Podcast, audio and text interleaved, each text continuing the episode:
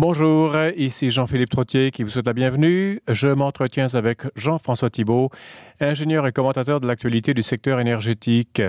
Il évoque l'idée du premier ministre Legault de faire du Québec la batterie de l'Amérique du Nord-Est, tout en mettant en garde contre la tentation de faire cavalier seul et en recommandant, au contraire, une intégration des circuits de la région. Mais tout d'abord, Louis Bouchard nous parle du dernier livre d'un économiste états-unien, William Bonner, B-O-N-N-E-R, intitulé Gagner ou perdre, une histoire des civilisations, publié aux éditions Les Belles Lettres. L'ouvrage fait 342 pages et présente des thèses assez décapantes, inspirées de la pensée libertarienne. Bonjour Louis. Bonjour Jean-Philippe. Euh, on arrive vers la fin de notre saison avec et là on...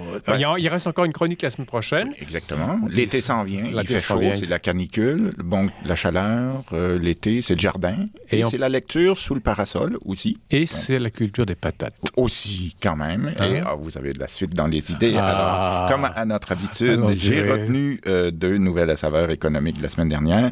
On a appris que l'entreprise McCain, les patates, le leader mondial de la pomme de terre. Mondial? Oui, mondial. Oui, oui. Euh, s'engage à améliorer son empreinte climatique, euh, affirmant que toutes ses frites seront préparées avec des pommes de terre provenant d'une ferme, de ferme utilisant des pratiques agricoles plus durables d'ici la fin de la décennie. Ça, je vous rappelle, c'est dans moins de 9 ans. Donc, on veut prendre un virage important. Euh, l'entreprise affirme que 100% de sa superficie de culture de pommes de terre, ça, ça représente euh, environ 150 000 hectares de par le monde, sera cultivé en utilisant euh, l'agriculture régénérative. C'est ce qu'ils appellent régénérative. On parle pas durable encore, donc j'aimerais bien savoir, mais on veut éviter les pratiques comme l'utilisation intensive de, produits chimiques et des choses comme ça. Donc, ben, régénérative, c'est-à-dire que la Terre se régénère elle-même. Exactement. Donc, euh, pourquoi ils ont évité d'utiliser durable ou écologique ou tout ça, ou bio, on n'en sait rien. Mais bon, euh, McCain précise que la technique agricole, une telle technique agricole, ça va favoriser la biodiversité, ça augmente la couverture végétale des champs ça minimise les perturbations du sol et ça maximise la diversité des cultures afin d'utiliser de l'eau efficacement. Gros problème ces temps-ci, parce que dans nos ah, jardins, on a besoin beaucoup d'eau. Euh, bon, moi, j'en fais pour pousser quelques-unes pommes de terre, surtout euh, des plus exotiques qui se vendent un peu plus cher. Puis je peux vous dire, bon, le grand problème, c'est le dorifort, c'est la bébête à patate, comme on dit. Mm-hmm. Et si vous les ramassez pas, puis vous contrôlez pas euh, les petites bestioles, ben là, ils, ils, bouffent, ils bouffent tout. il reste plus rien après ça. Mhm. Donc, le PDG de McCain a dit que la pandémie avait mis en lumière la nature précaire du système alimentaire mondial. Mhm. Euh, vous savez, au début de la pandémie, on se disait peut-être que le monde changera pas, peut-être que oui.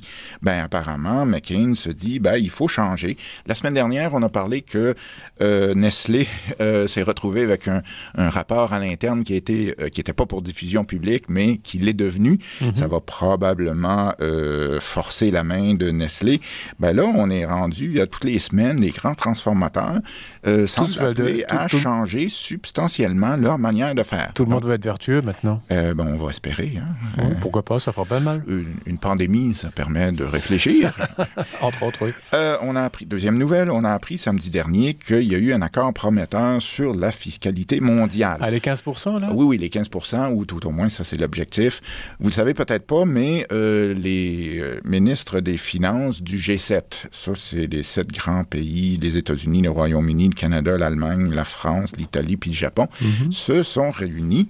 Donc, notre Christophe Freeland est allé faire son tour là-bas et ils se sont mis d'accord pour mettre fin à cette espèce de course au taux fiscal le plus bas. Sauf que euh, la Chine n'est pas là-dedans, l'Inde n'est pas là-dedans, euh, donc on est sept pays riches quand même, mais c'est pas le c'est pas le 50% du monde. Non, et l'Irlande, le Luxembourg sont toujours, ils jouent pas le jeu, mais ils ont trouvé quand même, ils ont trouvé un moyen quand même intéressant. Ah euh, ils veulent une réforme, puis ils ont dit on va la faire sur deux axes. Bon, le premier, ça vise, à accorder des nouveaux droits de taxer dans les pays dans lesquels les multinationales ont leurs clients puis leur marché sans y avoir son siège social. Donc, présentement, la façon dont ça fonctionne, ben, euh, je sais pas, Microsoft euh, Europe a son siège en Irlande et tout le marché européen est taxé sur la base de, des profits irlandais. Ben là, ils disent disent non, à partir de maintenant, vous allez avoir, vous nous dites ce que vous faites dans chaque pays et, par exemple, la France va déterminer son niveau de taxation à 15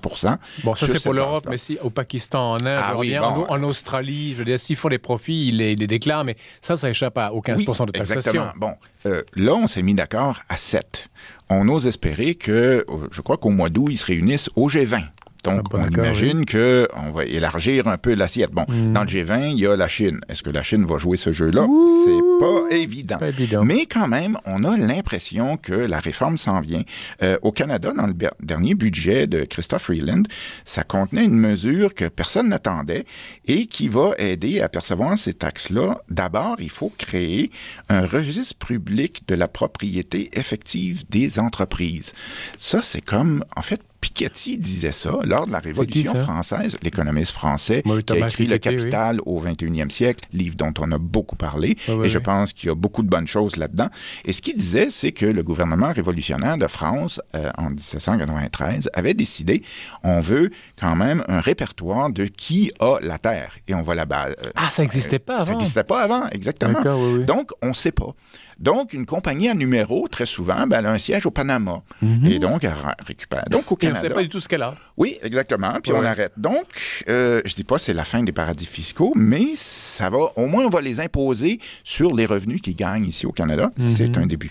Ce qui nous amène au sujet de la semaine.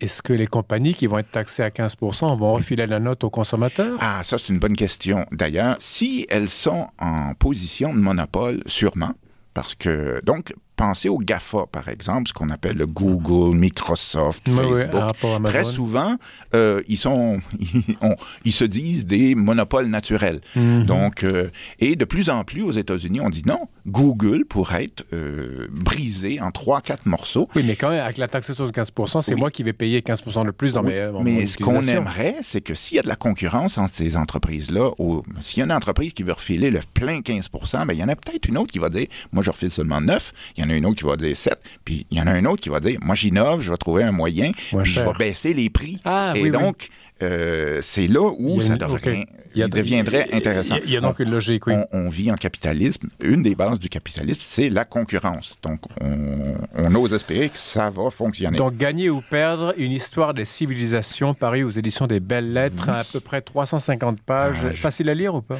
Euh, non, non. Je, vous dirais, je l'ai reçu au mois de novembre. Hmm. Bon, euh, notre vie était un peu à l'envers à ce moment-là. Je rentrerai pas dans les détails, mais mon épouse était à l'hôpital. On a eu des problèmes immobiliers, des choses comme ça. Puis je regardais à l'occasion là-dedans. Et je commençais à lire ça et je me disais, ouh là là, c'est quoi ce livre-là? C'est un ovni, je dirais, c'est assez inclassable, mais c'est décapant. Donc, à prendre à petite dose. Vous mhm. prenez et vous lisez 10 pages, 15 pages, vous le mettez de côté, vous laissez ça décanter un peu. Mhm. Euh, gagner ou perdre. Dans le titre en anglais, il a a modest theory of Civilization, qui est disparu malheureusement. Une théorie modeste. Modeste. Euh, Bill Bonner, euh, ben, il le dit, il n'y a pas réponse à tout. Et donc, euh, comme, je, comme je disais, puis je le feuilletais un peu, puis je me disais, oh là là, il cite beaucoup de, d'économistes libertariens. Ouais, c'est quoi ça? Ben, c'est quoi? Bon, c'est une philosophie euh, faut pas la confondre avec les libertaires. Là, c'est une philosophie politique, développement, développée surtout aux États-Unis, dans quelques pays anglo-saxons. Pardon, libertaire, libertarien. Libertaire, c'est politique, et libertarien, c'est moral. Moral, économique, beaucoup plus. Et euh, axé sur l'individu. Ou sur l'individu, oui. Euh, je me souviens quand vous regardez euh, sur la toile, euh, on, en français, on n'est pas satisfait avec le terme libertarien. On, en France, on utilise ultralibéral, par exemple. Ah. Le terme avait été introduit libertarien par Henri Lepage, un économiste français, mhm. dans les années 70, qui avait écrit Demain le capitalisme. Et il avait utilisé le calque de l'américain, de, l'états-unien. Mais en fait, on, on pourrait dire ultralibéral. Bon, euh, ces idées-là sont pas euh, très diffusées, je dirais, au Québec.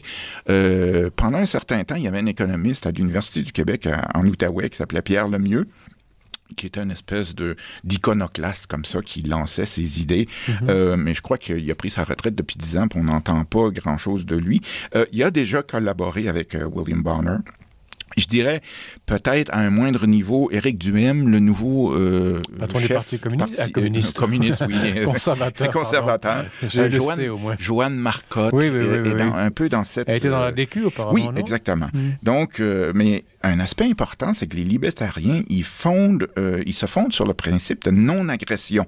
Alors là, toutes les aventures militaires à l'étranger, euh, non, c'est, ça affirme que nul ne peut prendre l'initiative de la force physique contre un individu. Ça va loin là, mm. sa personne, sa liberté, sa propriété. C'est pour ça que ces gens-là sont omnubilés très souvent aux États-Unis par le second amendement de la Constitution qui donne le droit aux citoyens de porter les armes. Mm. Parce que si on nous agresse, je dois avoir le droit de me défendre, pour ainsi dire. Euh, donc, euh, donc ces gens-là, ils voient un État plutôt limité. Euh, bon, qui il est, lui? Ben, il est né en 1948 à Baltimore, au Maryland. c'est un économiste, fondateur d'une entreprise qui s'appelle Agora Inc., un groupe mondial spécialisé dans l'information financière. Vous savez, il, vend des lettres financières pour les investisseurs, puis les gens souscrivent à ça. historiquement, bon, il fait ça depuis assez longtemps. Dans les années 70, il imprimait sa lettre Happy Few qui suivait ces directions d'investissement. Là, mm. ça se fait sur Internet, puis vous, vous laissez votre euh, carte de crédit. Mais il y a aussi, ce qui est intéressant, il s'intéresse à ce qui se passe, la vie publique et tout ça. Donc, sur la toile, il y a une chronique régulière en anglais sur dailyreckoning.com, puis en français, parce qu'en neuf langues, c'est fait en neuf langues.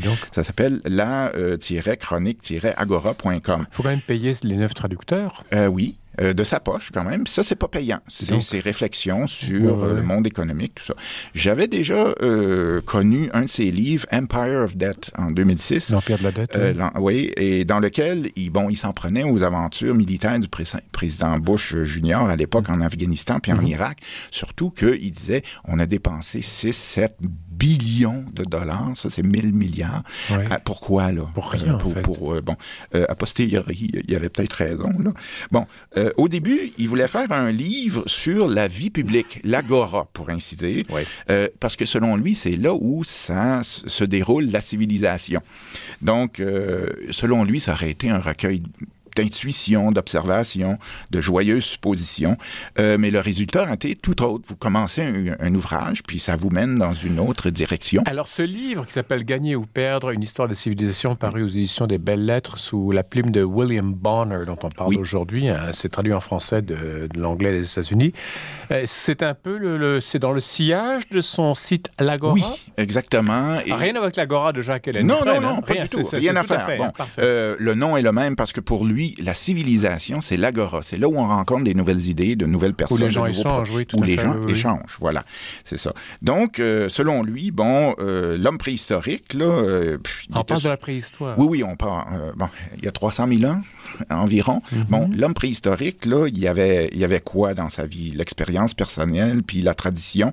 Donc, il y avait peu d'espace public. Donc, la création de l'agora, ça remonte à Athènes, quoi, il y a 700 avant notre ère. Mhm. Donc, 2700 ans environ, c'est peu, là. Mhm. Mais ça donne, comme on disait, l'occasion de rencontrer. Puis c'est ça, selon lui, la civilisation, cet échange où les gens s'égorgent pas, se tuent pas. Donc, euh, il nous explique, bon, euh, qu'historiquement, il y avait deux façons d'obtenir ce que vous voulez. Donc, euh, des lui, il appelle ça des marchés gagnant-perdant, win-lose en anglais. Mhm. Bon, ça, c'est ou du win-win, donc gagnant-gagnant. Il n'y a jamais de lose-lose. Non, euh, ben, ça peut arriver ça peut aussi, arriver, mais bon, euh, les marchés gagnant-perdant, euh, ça, ça vaut pour en dehors de la tribu, du clan, de la famille, historiquement. Alors, si moi je gagne, tu perds. Oui, c'est exactement. Un jeu à somme nulle. Exactement. Donc, euh, tu as une vache, et puis moi je veux te la piquer. Ben, euh, je te la pique. Peut-être que je te tue aussi. Puis, ben, au final, toi, t'es plus là. Puis, mais la vache est toujours là. Puis, bon, toi, la propriété, mais t'es pas plus avancé finalement. Donc, euh, euh, de ce point de vue-là, euh, c'est, comme vous le disiez, un, monde à, somme nulle. Mm-hmm. Puis, pour beaucoup d'entre eux, pour beaucoup des gens, c'était la seule manière d'aller de l'avant. Donc, c'est pour ça qu'on faisait ça aux voisins ou à la nation à l'extérieur ou au mm-hmm. clan. voilà.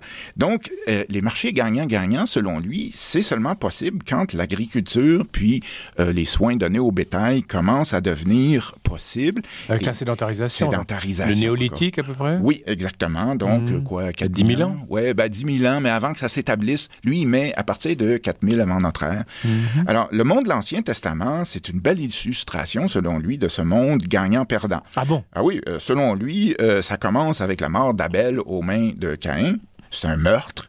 Et on parle tout le temps de meurtre. Les Hébreux, ils se battent contre une pléthore de voisins.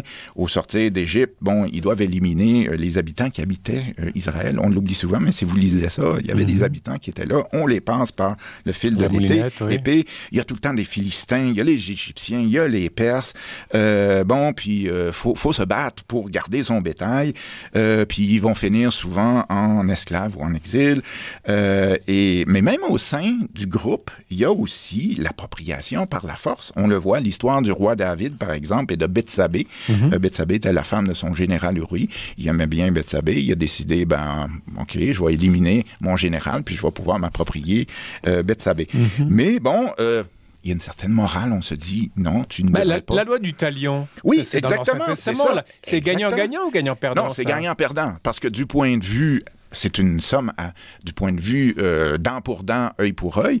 Euh, ben, ben ça veut dire qu'il y a quelqu'un qui perd. Si vous décidez, vous me touchez à moi, ben moi, je, vais vous igouiller. Oui, mais je ne gagne pas parce qu'on ne fait que, rétablir la, la, balance. Oui, mais selon Bonner, ça crée euh, une vengeance. Donc, à moins que vous éliminiez tout le monde, votre ennemi. Vous mhm. avez toujours, c'est le début, la loi du talion, c'est le début de guerre à l'infini. C'est ça, la vendetta tout oui, le temps. exactement. Vous nous parlez de William Bonner, l'auteur de Gagner ou perdre, une histoire des civilisations qui est paru aux éditions des Belles Lettres, traduction française évidemment, mais c'est en anglais à l'origine. Continuons. Alors, euh, ben, l'idée de gagnant-perdant, ça n'a pas disparu de notre monde moderne. Hitler fonctionnait sur la même idée de son Lebensraum. Attendez, attendez. Oui. Euh, William Bonner passe de l'Ancien Testament à Hitler.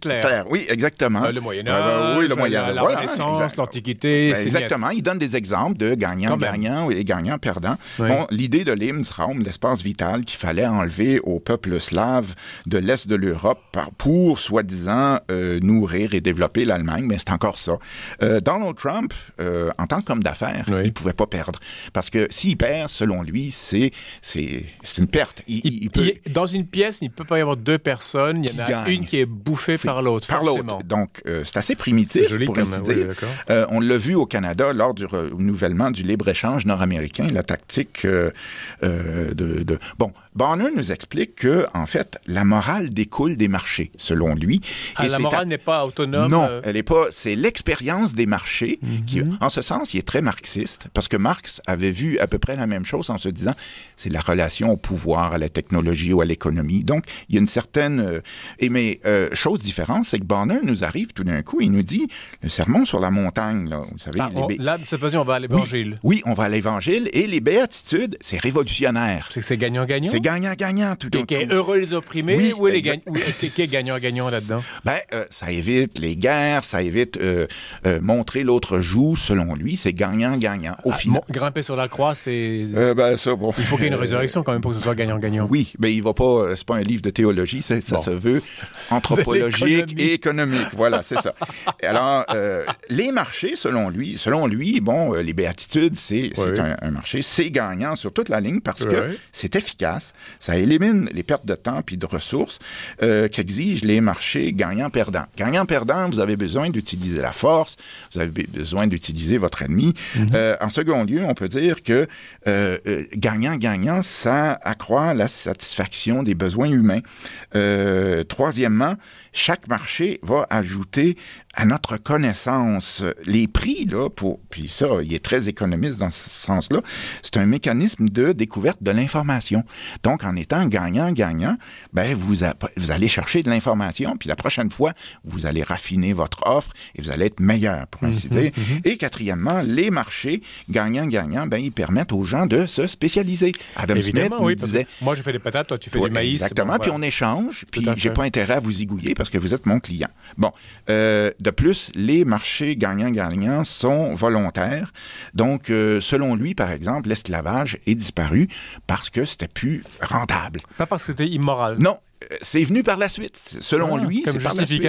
Comme justification. Bon, je dirais, le livre comporte 10 chapitres. Les plus importants, selon moi, c'est le chapitre 7, qui appelle Fake News, mhm. euh, et le chapitre 8, qui est l'argent gagnant-perdant. Bon, au chapitre 7, je l'ai dit, c'est plus anthropologique. Euh, il, est il est fasciné par les mythes. Selon lui, les mythes, les idées derrière nos civilisations, c'est l'espèce de logiciel de nos sociétés. Donc, euh, si vous, vous voulez fonctionner avec la loi du talion, euh, euh, œil pour œil, dent pour dent, ben vous êtes dans une société gagnant-perdante parce que vous êtes obligé de maintenir tout le temps la force, zigouiller vos ennemis tout le temps, vous venez parano, pour ainsi dire. Euh, il y, a, y, a, plein de mythes qui perdent de leur importance avec le temps. Il hmm. nous explique, par exemple, au Japon, le mythe de la toute-puissance de l'empereur. Ben, après deux bombes atomiques, disons que l'empereur... Oui, oui. c'est ça. Bon, pour Bonner, au chapitre 8, le péché originel, pour ainsi dire, a été commis le jour de l'Assomption, le 15 août 1971. C'est le péché originel euh, euh, au niveau monétaire. C'est le jour où le président Nixon a décidé de déchirer les accords de Bretton Woods. C'est la fin de l'étalon or. Et à partir de ce moment-là, il n'y a plus de limite. Euh, l'idée de la limite, c'est important. Et donc, si les gouvernements peuvent imprimer de l'argent comme ça, au lieu d'augmenter les impôts, ben ça fait en sorte que vous avez une guerre en Irak et puis euh, ben au, final, euh, c'est pas très intéressant. Euh, un livre décapant, une modeste tentative d'expliquer la civilisation. Oh, mon Dieu, oui. bon, c'est sûr. Je suis pas tout le temps d'accord. L'idée libertaire, après la pandémie, on a vu l'État a un certain rôle à jouer. Mais si vous voulez bon brassage d'idées. Oui, exactement. William Bonner, Gagner ou perdre, une histoire de civilisation parue aux éditions des Belles Lettres, 342 pages, assez difficile à lire, mais en très intéressant. Louis Bouchard, merci beaucoup. On vous retrouve dans une semaine pour votre oui, dernière, pour la dernière de la saison. de la saison et on vous retrouvera ensuite en septembre. Merci beaucoup, Louis. Comme toujours. À venir sur les ondes de la radio VM, ne pas tomber dans l'autarcie énergétique. On vous revient après la pause publicitaire.